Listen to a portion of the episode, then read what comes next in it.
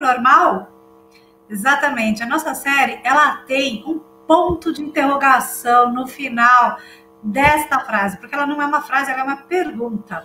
Quando nós decidimos fazer esse movimento, esse projeto tão diferenciado, o que nós percebemos é que algumas pessoas adoram esse termo e outras nem tanto. Então, a ideia é a gente trazer reflexões e discussões sobre essa nova normalidade que nós temos visto, principalmente nesse mundo pós-pandemia. Ah, dentro dessas questões, nós recebemos então um convite super especial da editora líder, a quem eu começo agradecendo aqui, Andréa Roma, por essa parceria tão bacana. O nosso projeto editorial ele tem além dessa live com especialistas, uma pesquisa super bacana que a gente conduziu com mais de 400 líderes, principalmente do mundo corporativo, assessorados aí pela especialista, diretora de pesquisa Bruna Falani. Nós temos também nossos posts semanais com pensamentos e reflexões sobre esse novo normal. E hoje Nesse nosso bate-papo, eu estou muito feliz de trazer um convidado bem especial. Além de uma pessoa que eu admiro muito, ele é um amigo, a gente já se conhece há um bom tempo, mas é um profundo conhecedor. Christopher Marques. Ele é professor, teólogo, filósofo e escritor. Casado, pai de duas filhas, ele é especialista em espiritualidade na medicina e também espiritualidade, é, espiritualidade no mundo corporativo. Ele é autor de três livros, mas eu quero destacar o seu último, que é Quando a Vontade de Viver Vai Embora. Ele é membro do Conselho Coalizão Interfé, que faz estudos e pesquisas na área de espiritualidade e também medicina, principalmente no processo de cura dos pacientes. Ele é o professor convidado da Faculdade de Medicina Santa Marcelina, vai falar um pouquinho também de tanatologia, que é um dos temas que ele aborda especificamente na sua, nas suas aulas. Ele é pastor da Igreja Metrópole em São Paulo e atualmente desenvolve um projeto social na comunidade Pau Queimado, na Zona Leste de São Paulo. Eu estou muito feliz, Christopher, de receber você aqui. É, porque para mim assim é um é, prazer poder conversar com alguém que eu admiro e que traz principalmente temas tão profundos. Eu queria então que você falasse um pouquinho de você antes da gente entrar no tema em si, mas para as pessoas que estão nos assistindo, que vão nos assistir lá na frente, também possam te conhecer um pouco melhor. Muito bem-vindo. Obrigado, Tânia, pelo convite, a editora também por esse espaço. Me sinto honrado por estar aqui para a gente conversar sobre coisas tão importantes, né? É, sobre esse tempo que a gente está vivendo, de uma nova adaptação. E espero contribuir de alguma forma. A apresentação você já fez aí de maneira excelente. É muito ruim ser apresentado por uma amiga, porque sempre comete um exagero. Então. obrigado. Ai, nada, é tudo verdade, porque se tivesse que apresentar, a gente ia falar mais coisas, ia falar coisas muito legais que a gente viveu, muitos aprendizados, e assim, a gente alinhando um pouco sobre, ó, é, esses dias alinhando sobre o dia de hoje, é, é muito legal, porque é aquele tipo de conversa que você não sai de uma conversa normal de como você está sem sair inspirado. Então, assim, Cris, muito obrigada. A nossa conversa de ontem já saiu inspirada. E espero que as pessoas de hoje aqui também. Mas, assim, eu queria começar com você é, falando sobre essa questão, primeiro, do normal. É, quando eu resolvi trazer essa questão do normal, as pessoas falavam muito para mim, né? O que, que, é normal? E a gente traz um conceito daquele que é o conceito do que, que é comum. E comum, né? Alguns vem, dizem que vem da palavra com um, o que o outro tem de mim e que eu me identifico, e o que, que eu tenho do outro, né? É, que ele também se identifica. Então, essa construção do que é comum vem né, de um padrão de comportamento nessa identificação mútua. E daí criam-se, então, opiniões com as pessoas comungando dos mesmos hábitos. E daí esse conceito então de normalidade, ele vem dessa questão de que eu preciso estar junto com esse outro, tendo questões comuns, para que a gente até sobreviva. Então a normalidade, ela parte de um princípio de sobrevivência. E aí talvez por isso que essa questão do novo normal no momento pós-pandemia é assim, como é que eu vivo, como é que eu sobrevivo com toda essa mudança que aconteceu não só na minha aldeia, né? Mas a partir da minha aldeia, mas no mundo inteiro e, e que cria então uma nova normalidade e que alguns trazem então, né, como contraponto, Christopher, que nada é de, não há nada novo na Terra, que isso já existiu e que a forma como a gente está se relacionando com esse contexto e com esse momento é que é o diferente. Então eu queria começar te ouvindo. Como você vê esse novo ah, normal? E aqui eu já dou as boas-vindas para Gema Bonetti, Tati Amorim e Almondrade, que estão chegando aí nas nossas lives, ah, na nossa conversa, e já deixo aqui o convite para suas perguntas e seus, a sua participação ativa também. Christopher, me conta um pouco. O que é comum, o que é normal, o que não é normal? Bom, uh essas coisas sempre aconteceram na história da humanidade. Né? Como você colocou, uh, quando a gente usa de uma sabedoria hebraica, por exemplo, do sábio Salomão, quando ele diz que não há nada novo debaixo da terra. Uhum. Uh, então, pragas, é, pandemias, epidemias e tantas outras coisas fazem parte da, da história humana desde que o mundo é mundo. Uh, eu acho hoje a gente tem visto que aquilo que a gente tinha como normal já não funciona mais. Uhum. Uh, eu acho que a vida requer algo fora do normal.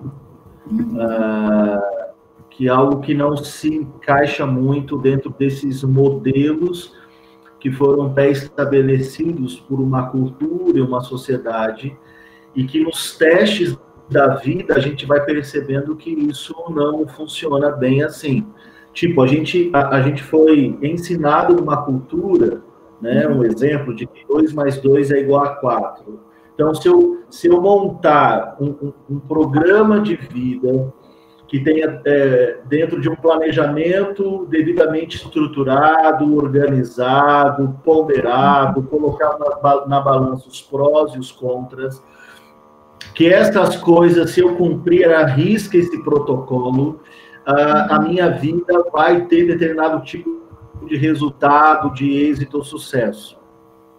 Que é algo que se encaixa bem dentro de um pensamento de Descartes de causa e efeito. Então, se eu tenho uma causa primária dentro de um programa estabelecido, eu tenho determinado tipo de efeito ou de resultado na minha vida. Quando a gente vai para a vida prática, a gente vê que isso não funciona. Então, ah, quantas pessoas no dia 31 de dezembro de 2019 para o dia 1 de janeiro de 2020 já tinham previamente estabelecido um monte de planos e projetos para 2020?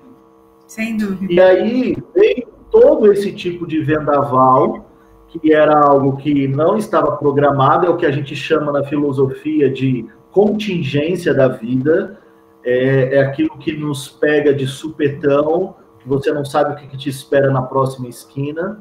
Uhum. E essas coisas das contingências da vida fazem com que os nossos planos vão por água abaixo.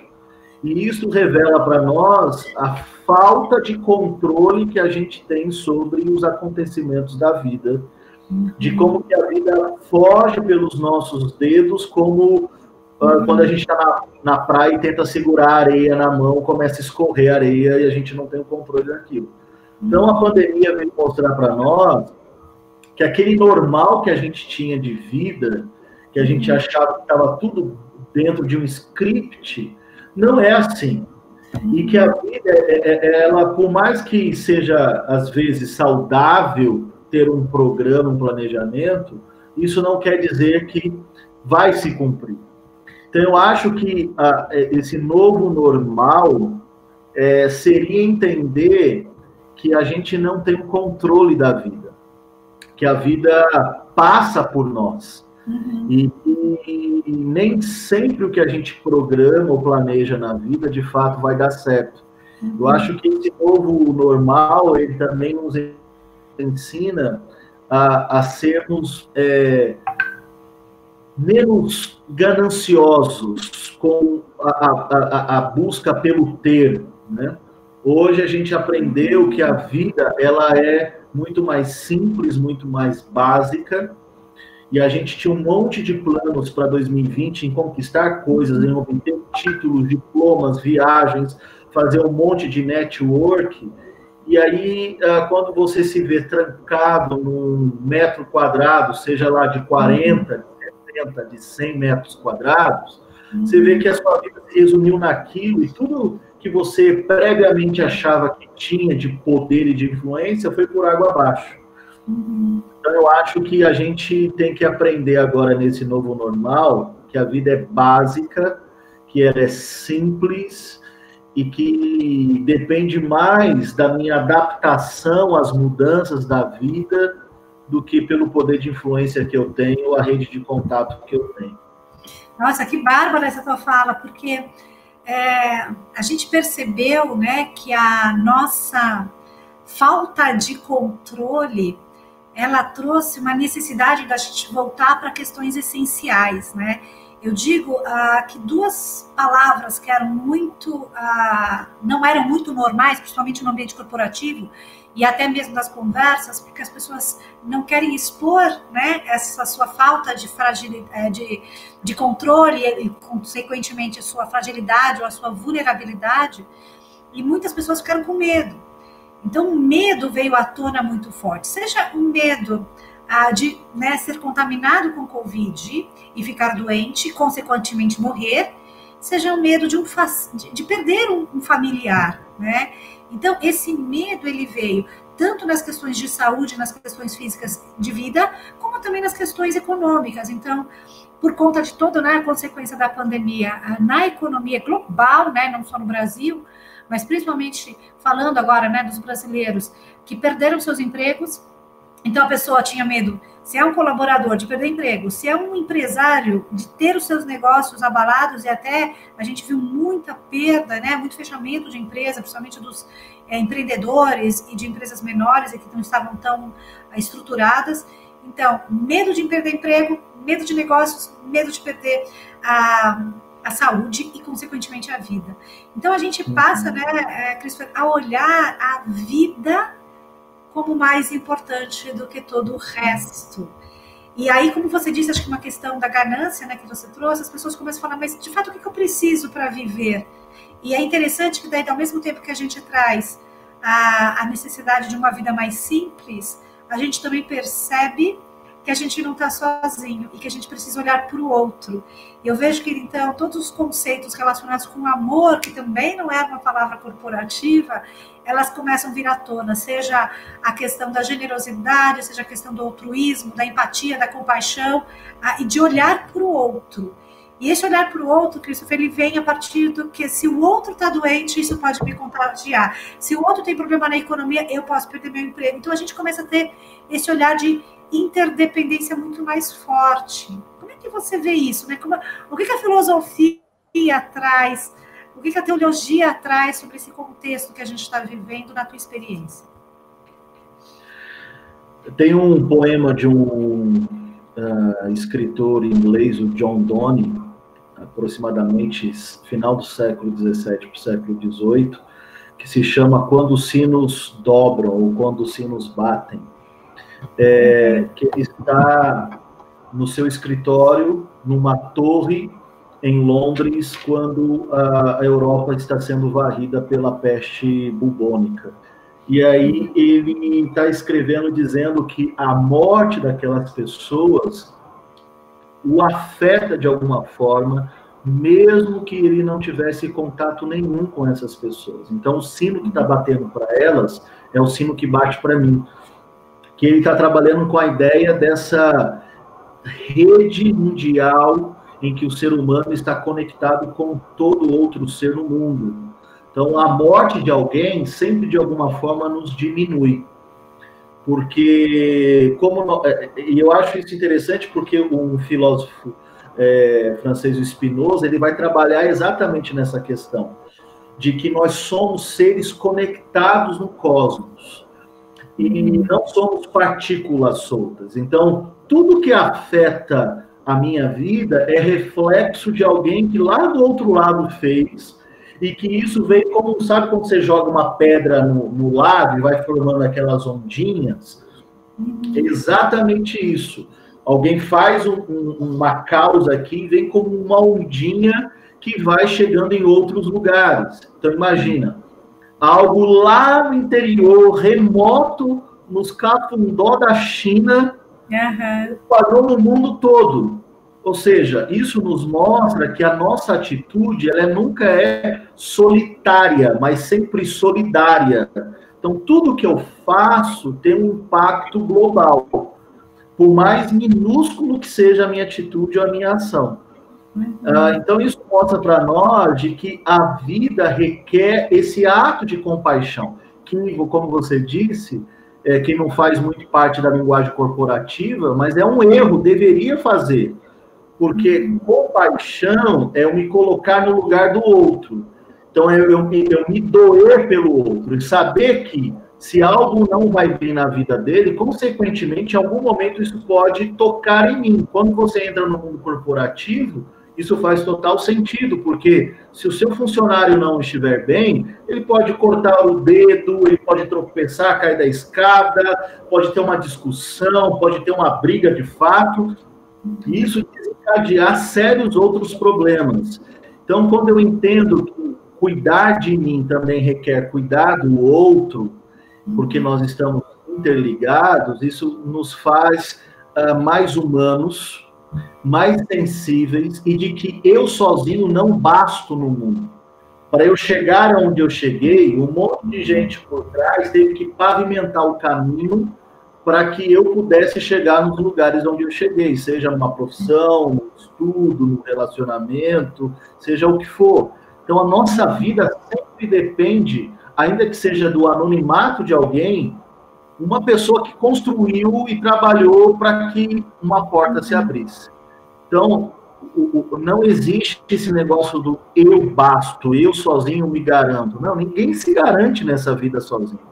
Então, quando chega uma doença, uma praga, uma pandemia, isso nos mostra que cor, classe social, formação, é, network, todas essas coisas não salvam ninguém. E que todo mundo é afetado pelo mesmo mal, todo tipo de dinheiro possível o, o, vírus mostrou para nós que ele é meio que MacGyver, ele consegue entrar, ele entrou em casas, em apartamentos de gente que nunca saiu e foi contaminada. Ou seja, a gente, isso está mostrando para nós o, o quanto nós somos pobres de espírito em achar que nós somos alguma coisa e que a gente se garante por conta de alguns é, amparos é, financeiros, materiais que poderiam nos blindar, e isso não nos blinda.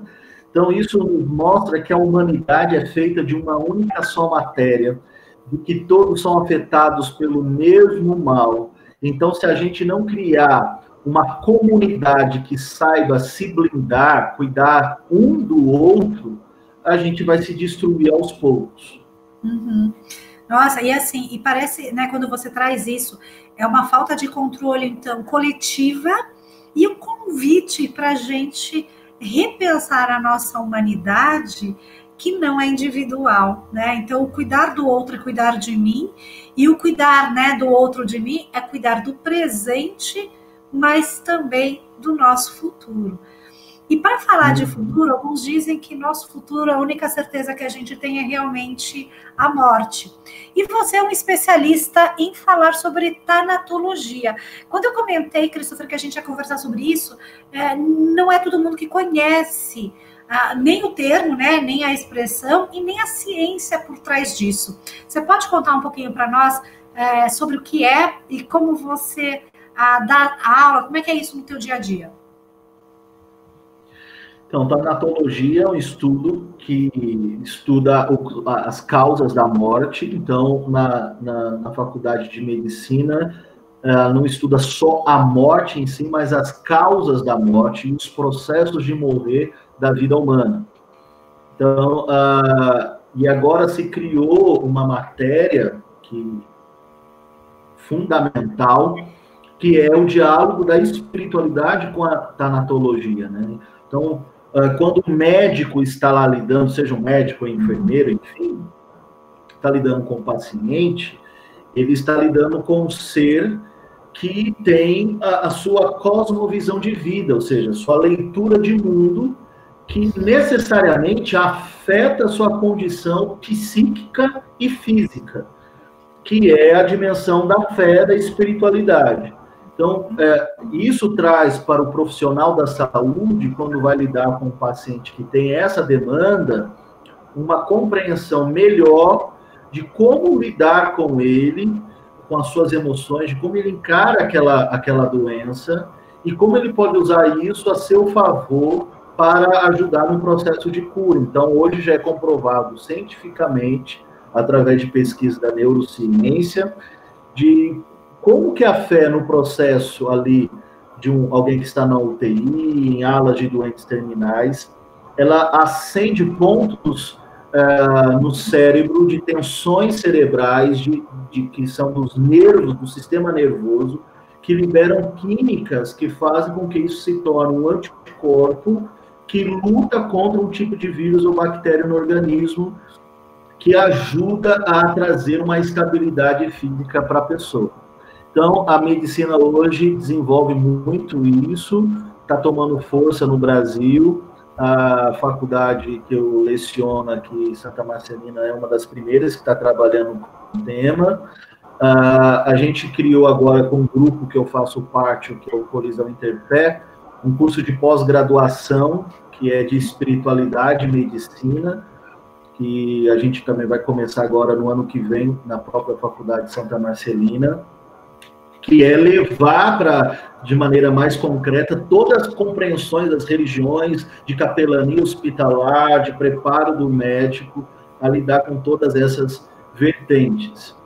E aí, quando a gente estuda essa questão da morte, ah, como você disse, a única certeza que a gente tem é a morte, né? E a morte nos iguala. Né? Então, a morte é o fim do rico, do pobre, do branco, do preto, do hétero ou do, do não hétero, é o fim de todos. Então, se a morte é o fim de todos, por que, que a gente não vive essa realidade uh, no nosso dia a dia? Entendendo que o que me faz diferente do meu próximo? Por que, que eu trato ele com exclusão, sendo que eu vou ser enterrado na mesma terra, comido pelos mesmos vermes? Né? Eu gosto muito de um, uma história de, de do, do Império Romano, quando Augusto César gostava de fazer os seus discursos e tal, ele tinha um cara que ficava atrás dele o tempo todo dizendo ao ouvido dele: Lembra-te que és humano e tu morrerás. E ficava o tempo todo falando isso no ouvido dele, para que ele não se é, né, achando que ele era o homem mais top da Terra. Então, eu acho que falta essa compreensão para nós. E, e, a morte revela para nós, principalmente quem está no leito de morte, e eu já vivenciei isso várias vezes, acompanhando pessoas, de que a morte, ela tira de nós a máscara que a gente usou durante a vida toda. Tem um filósofo chamado Montaigne que ele vai trabalhar exatamente isso. Que quando a gente está diante da morte, você é, tira aquela aquela armadura de uma pessoa imponente, que era o forte para tudo, e você se torna frágil. No leito de morte, você quer pedir perdão para as pessoas, você quer se reconciliar, você confessa os seus erros, você, você vê como você viveu de uma maneira tão boba, fútil, bancando uma pose, que agora a morte está dizendo para você que você não consegue mais manter essa pose. O problema todo, Tânia, é que a nossa cultura, é. desde o nosso nascimento, nós somos ensinados pelos nossos pais e pela sociedade a como viver, mas a gente não é ensinado a como morrer. Porque se a gente aprende a como morrer, esse. Porque assim, a gente tem a data do nosso nascimento e a data da nossa morte. E lá no sepulcro tem um tracinho aqui. Não sei se você já reparou. É Esse traço aqui é fundamental para nós. Então, se a gente aprende não só como a viver, mas como a morrer, esse traço aqui muda toda a nossa história de vida. Então, acho que a gente tem que ensinar a nossa sociedade, principalmente filhos, enfim, a como morrer. Morrer com dignidade, sem ter vergonha de nada, sem ter que chegar no leito de, de morte, ter que fazer um monte de reparo na vida, porque viveu errado porque não viveu com a ótica de que nós somos seres finitos, passageiros e transitórios nessa terra. Nossa, que bonito. Agora, a questão da, da pandemia, ela trouxe né, isso mais forte para as pessoas pensarem. Até porque em muitos dos lugares, né, a gente viu uma quarentena bastante forçada e muito rápido. De um dia para outro, a gente achava que a doença estava longe, a doença chegou, chegou nos nossos lares e nós fomos então para as nossas residências. E aquilo que a gente mais queria, que era ficar com a família, de repente a gente percebe que eh, não é tão fácil conviver, porque, como diz, né, de perto, de perto, ninguém é normal. Então a gente tem que lidar com essas questões, principalmente com as pessoas mais próximas, também foram desafios e têm sido desafios aí no dia a dia para todos. E o que eu entendo é que, a partir do momento, então, que a gente olha a questão da morte chegando mais perto e mais perto de pessoas queridas e com muita dor, porque ela pode ser rápida, mas ela vem com uma profundidade, né, de um trauma grande muito rápido. Então as pessoas começaram a se forçar, né, a pensarem na ressignificação da sua relação com o divino e começar a pensar em coisas espirituais que antes não eram pensadas na tua experiência, no que você tem visto, qual foi a grande mudança da relação da espiritualidade do indivíduo pós-pandemia que antes não existia? É, o sábio Salomão, né, na cultura hebraica, lá em Eclesiastes, ele vai colocar para nós de que o ser humano tem na sua gene, na sua raiz, a dimensão da eternidade. Né? Então, a, é impossível viver nesta vida sem uma dimensão da eternidade. Tem gente que vai chamar isso de Deus, tem gente que vai chamar isso de sol, de mãe terra, tem gente que vai chamar isso de dinheiro. A sua divindade, o seu Deus são os bens materiais. Então ele se torna um espiritualista materialista. Então, por quê? Porque a nossa necessidade é o tempo todo transcender, sair dessa nossa condição em busca de algo que seja maior do que nós, que possa conferir para a nossa vida aqui, que é dura, que é difícil a nossa existência, algum tipo de estabilidade e garantia que permita que eu viva com mais tranquilidade. E aí, quando vem a pandemia, é, você vê um certo desespero, porque é natural da condição humana, de saber, meu, é o fim, Agora, como é que vai ser? Eu vou perder meu emprego, eu vou perder minha saúde, tem gente perto de mim morrendo. Que tipo de amparo eu tenho que seja uma muleta na minha vida que me garanta passar por este vendaval intacto, é, sem perder o controle das minhas emoções, sem perder a dimensão de uma esperança? E aí as pessoas começaram a ver que elas não tinham nada. Começaram então a falar: meu Deus, eu preciso fazer alguma coisa para eu me amparar. Tanto é que a CNN fez uma matéria é, listando vários tipos de itens de uma sociedade. Então colocou bar, restaurante, teatro, show, viagens e igreja. E a pergunta é: quando a quarentena acabar, quando a pandemia acabar, quais desses lugares você é, irá imediatamente passar a frequentar? A igreja ganhou em primeiro lugar. Olha que interessante. E aí você pergunta, mas por quê? Porque o povo viu que está passando um perrengue. E recorrer a Deus é a saída, né? É. Então, é, porque viu quanto que a vida é frágil, viu que ah, viver, como você colocou, todo mundo vivendo agora debaixo do mesmo teto, em família, viu quanto que é difícil isso, que requer uma habilidade, e aí percebeu quantos erros tem, percebeu quantos erros tem o seu cônjuge, ah, os seus filhos, como mudar isso, como tornar o meu ambiente familiar melhor. Aí viu que tudo que tinha não era é, suficientemente capaz de trazer essa estabilidade. E aí a fé, é, essa esperança de que há um transcendente que cuida de mim, que vela por mim, traz para as pessoas uma segurança melhor e a mais, né? De saber, puta, por que, que eu não valorizei a minha vida? quem é o dono da minha vida? As pessoas vão dizer é Deus, então eu preciso recorrer a Deus, ser grato a Deus. Porque 100 mil pessoas morreram e Deus me manteve intacto. Deus me preservou. Eu preciso recorrer a isso como forma de gratidão.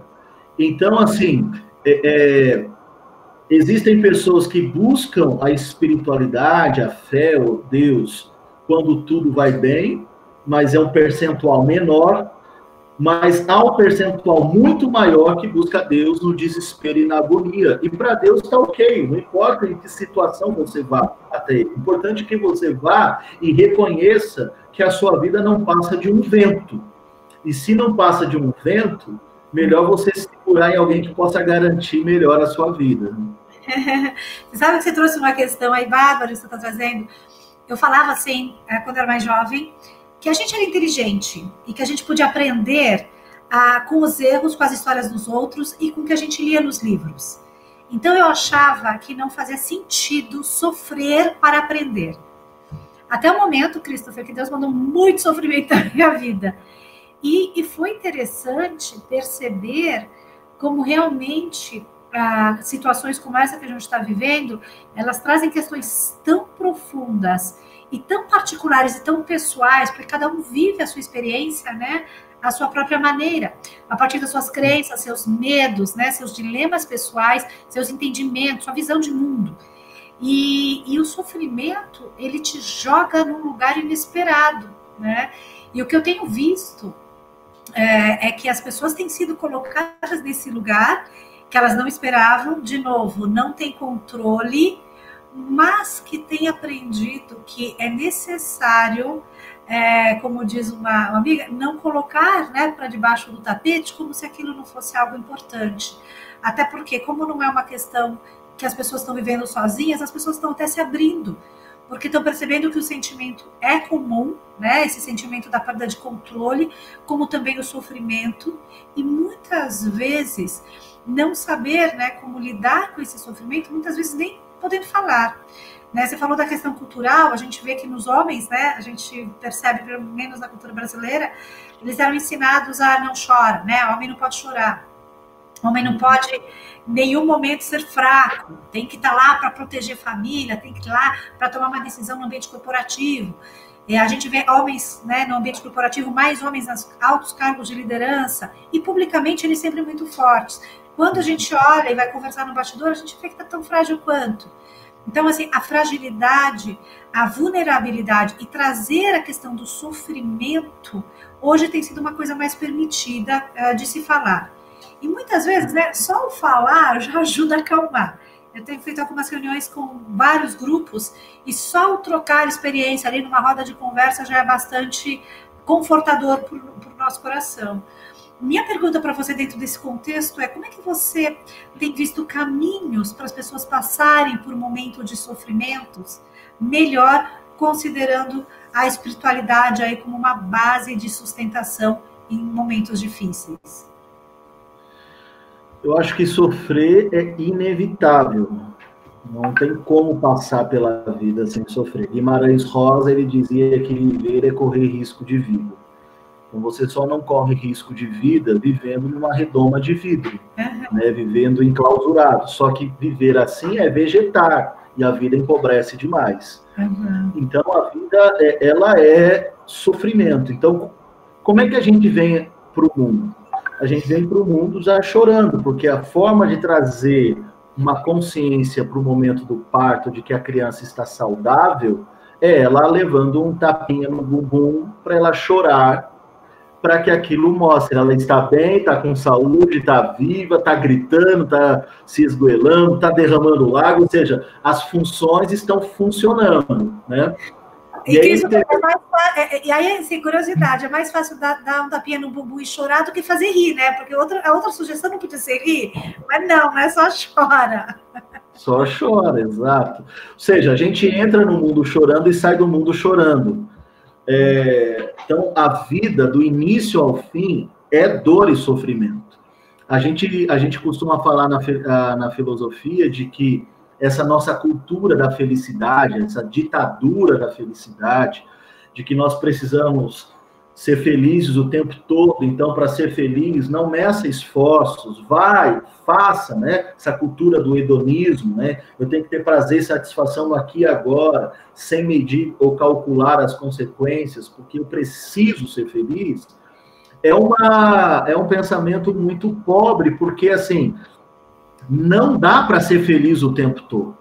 É, quem vive feliz o tempo todo é um ser idiotizado, ser abobado, porque uh, os pessimistas é, são aqueles que entenderam a vida, que sabem que a vida é dura, é difícil, é cruel, é luta, embate o tempo todo. Então, a gente tem momentos de felicidade que seriam como janelas para a alma, para oxigenar a nossa alma e dizer, ufa, Olha que momento gostoso. Olha que satisfação. Olha que é o meu filho correndo, vindo me abraçar. Olha esse pôr do sol. Olha esse céu. Olha o canto do pássaro. Olha aquilo, ou a, a colar. Ou seja, são esses momentos que fazem com que a gente tenha um fôlego novo, uma esperança, um ânimo a mais, porque depois virão outras lutas, outras dificuldades. Né? Ah, o C.S. Lewis que é um escritor famoso que escreveu as Crônicas de Nárnia, que muita gente foi ao cinema assistir, é, ver e outros leram os livros dele. Ele diz que o sofrimento é o megafone de Deus para o mundo ensurdecido, ou seja, o sofrimento é quando Deus está gritando para o homem, já que o homem não consegue ouvir um sussurro de Deus dizendo: olha, muda de vida, para com isso, conserta aquilo, assim você vai cair num precipício. Aí de repente vem o sofrimento, como se fosse um grito de Deus dizendo: olha, se você não parar agora, o negócio vai ficar feio para você. Eu acho que, por exemplo, é, é, é, esse sofrimento que acometeu a humanidade toda é, é esse grito de Deus dizendo: gente, o jeito como vocês estão vivendo como seres humanos está acabando com o mundo. O planeta está sendo destruído, a vegetação está sendo dilacerada, os seres humanos, a dignidade humana está sendo aviltada, é gente destruindo os outros por ambições. Ou seja, a gente viu que durante esse período a Terra respirou mais, os seres da criação viveram melhor durante esse tempo, lugares que estavam devastados voltou a florescer, ou seja, o sofrimento traz um alerta para nós que é o momento da pausa, que se não pausar, vai entrar em colapso. Então, o, o que falta para nós como seres humanos, já que a gente não gosta de sofrer, é uma habilidade de lidar com o sofrimento porque o sofrimento é uma pedagogia para o amadurecimento de qualquer ser humano. Quem não sofre não amadurece. Nossa, que lindo! Então a gente está falando que o sofrimento é uma pedagogia para o amadurecimento do ser humano. E a pandemia ela veio, é, acho que nesse chacoalhão, né, Cris, trazer um convite enorme, escancarado, para a gente voltar à nossa humanidade, do que você começou na nossa fala da simplicidade que é a vida, né? E a gente vai uhum. complicando, trazendo aí os nossos desejos, trazendo né, nossas vontades carnais, humanas, é, que vai nos afastando da nossa essência, né? E que pena que a gente precisa de um chacoalhão é, tão pesado, né? Porque foi uma mão pesada nesse sentido para a gente é. poder ver. E para mim o que me impressiona, Christopher, que eu falo, assim, eu li uma vez, assisti uma palestra de um coautor de um livro chamado O Dia em que a Morte Morreu. E ele trazia a questão de que a ciência está tão avançada que as pessoas não iam morrer porque tudo a ciência pode resolver. E aí, toda vez que eu lembro é, né, do Covid-19, eu lembro desse livro e falo, gente, cadê aquela ciência que estava pronta e que não está aqui? Ou seja, nós realmente não somos é, nada perto né, do que é o Criador e perto do que é tudo isso que a gente está vivendo. Então, esse convite para a gente voltar né, à, à essência, à nossa humanidade e trazer esse cuidado um com o outro e com o planeta porque a forma como a gente foi atingido, ela foi muito avassaladora, né? Foi muito rápida.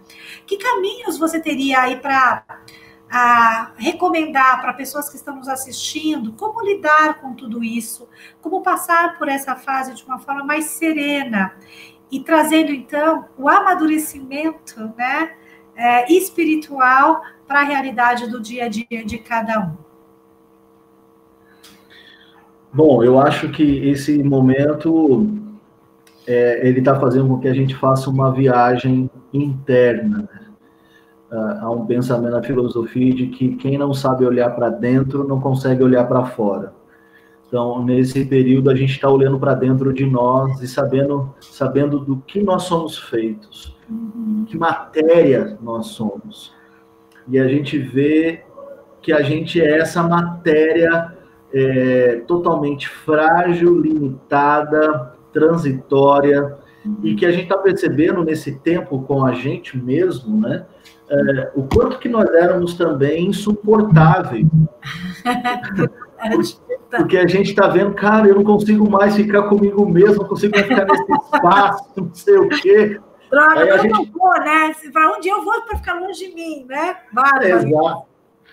E aí a gente agora começa a perceber porque muita gente se afastou de nós, porque que relacionamentos acabaram, porque essas pessoas estavam vendo coisas em nós que a gente não conseguia ver. E agora, esse momento, só, né, navegando nos porões da nossa alma, a gente está vendo tanta coisa que precisa ser mudada, ajustada, transformada. Eu acho que isso é um ponto positivo, né, esse, essa viagem para o nosso mundo interior. Outra coisa é a gente entender que a gente tem uma utopia muito grande de querer mudar o mundo, de querer fazer é. o mundo se tornar melhor. E aí, vivendo agora em confinamento, a gente percebeu que não tem como mudar o mundo sem mudar o ambiente onde nós estamos. Então, a gente precisa de relacionamentos melhores, de famílias mais fortes, mais unidas. A gente precisa é, ver o quanto que a gente tinha machucado pessoas, que agora no confinamento isso veio à tona, o número de divórcios aumentou nesse período de confinamento. O número de mulheres que foram violentadas aumentou nesse tipo nesse período do confinamento. Isso mostra para nós o quanto nós estávamos doentes e não sabíamos. E aí, quando a gente veio agora para viver nesse espaço, agora a gente pode ter cura, que a doença foi exposta, né? Então, eu acho que agora é um tempo de cura, de mudança, de restauração, de fazer com que o ambiente onde que é um ambiente sagrado, que é a nossa casa, o nosso lar, se torne um mundo melhor, porque a nossa família é um mundo, é um pedaço do mundo. Então eu não posso levantar uma bandeira de dizer que eu quero salvar o Líbano, eu quero salvar sei lá o quê, se eu não consigo melhorar o ambiente onde eu estou, né? Então agora eu acho que isso traz para nós essa coisa, como eu disse lá atrás, básica e simples. Começa comigo e começa no ambiente onde eu estou, a minha casa. Então eu vou mudar isso. Eu vou mudar o, o, o, essa, esse espaço. Eu vou ser aquilo que o Mahatma Gandhi disse: seja você a mudança que você quer ver no mundo. Então, se eu quero que isso aconteça no mundo, vai começar a partir de mim, dessas coisas que eu percebi em mim no ambiente familiar. E isso mostra que também, quando vem uma desgraça, uma pandemia, uma praga, eu tenho que saber proteger os meus. Né? Isso traz agora um senso maior de proteção, é, de blindar a minha casa que até então a gente tinha um, um, um, descuido muito grande com a nossa família. A gente saía de casa às 7 horas da manhã, voltava 10, 11 horas da noite, quem ia fazer faculdade ou ia ter outras coisas, e a nossa casa, o nosso lar, o nosso parceiro, a nossa parceira, os nossos filhos ficavam totalmente desprotegidos. A gente vivia em função de coisas que não faziam de fato sentido para nós. A gente achava que fazia, mas eram coisas vazias. Então agora a gente tem esse senso maior de proteção dos nossos, né? De quem está perto de nós. E a única forma de passar por um sofrimento é você ter aqueles que te amam e que você ama por perto. Porque nesse confinamento nós não tivemos amigos por perto, nós não tivemos os pais por perto, nós não tivemos ninguém por perto a não ser aqueles que vivem com a gente. E a gente entendeu agora que esse é o nosso maior patrimônio aqueles que vivem debaixo do mesmo teto. São estes que vão segurar a corda, a ponta da corda, quando a gente estiver passando por momentos difíceis, né? Então, eu acho que essa reconfiguração de olhar muda muito quando a gente passar por novos problemas durante a jornada da vida. Que lindo, Christopher. E a gente, assim, você falando, o que eu penso é uma repriorização das nossas, dos nossos valores, da nossa agenda, né, do que a gente coloca no nosso dia a dia, daquilo que a gente dá importância. Temos vários comentários aqui trazendo, né, é, comentários bem interessantes, reforçando até o que você disse, né, é, quem não consegue olhar para dentro não consegue olhar para fora. A Gema fala, então, é, meu problema sou eu, né, e como é que a gente traz toda essa é, essa nova perspectiva sobre tudo isso que aconteceu. E é bacana que você fala que assim, tá bom, a coisa é global, mas ela tem que começar por quem está debaixo do mesmo telhado, né?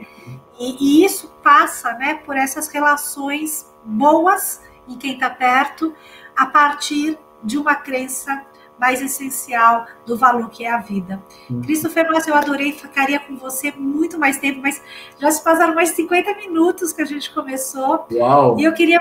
Uau, muito rápido. Nossa, vontade de falar mais, porque dá vontade de mergulhar em cada um dos temas. Sempre uma alegria estar com você. Mas eu queria que você fosse agora já para a tua mensagem final. Né? Que mensagem você gostaria de deixar uh, para que as pessoas pudessem pensar em como podem cuidar mais da sua espiritualidade depois desse trauma, né? Uh, tão grande que é a, a, pandemia e que eu acredito que a gente ainda vai passar. Você falou da gripe espanhola, a gente vê na história que foram dois anos, né, de indas e vindas, totalmente aí instáveis, até que as coisas tivessem um novo normal instalado, né?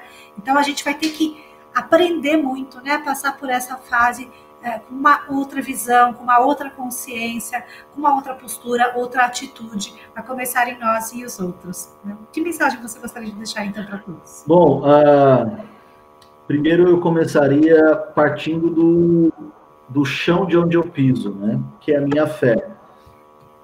Uh, quem anda com Deus nunca viveu um normal, sempre viveu um sobrenatural. Então, é, não é normal é, Deus falar, vende o que você tem e doa para alguém. Não é normal você doar a sua vida em prol da causa de alguém. Não é normal você é, entrar num projeto, numa missão de vida sem nenhum recurso, sem nenhum tipo de apoio humano, simplesmente porque você acredita que aquilo é um direcionamento de Deus. Ou seja, quando você vive essa espiritualidade com Deus, você nunca vive normal. Você sempre vive um anormal ou um sobrenatural. Então, eu acho que uh, esse novo normal, uh, num vocabulário de quem anda com Deus, não existe, porque o normal nunca foi comum para quem viveu até agora com Deus. Segunda coisa, é, este, essa nova fase, né, esse novo caminhar, requer de nós ah, uma nova postura diante da vida, né? O, como você disse, uma nova agenda. O que de fato importa na minha vida? O que, que tem valor e o que, que tem preço? Porque preço e valor são coisas diferentes, né?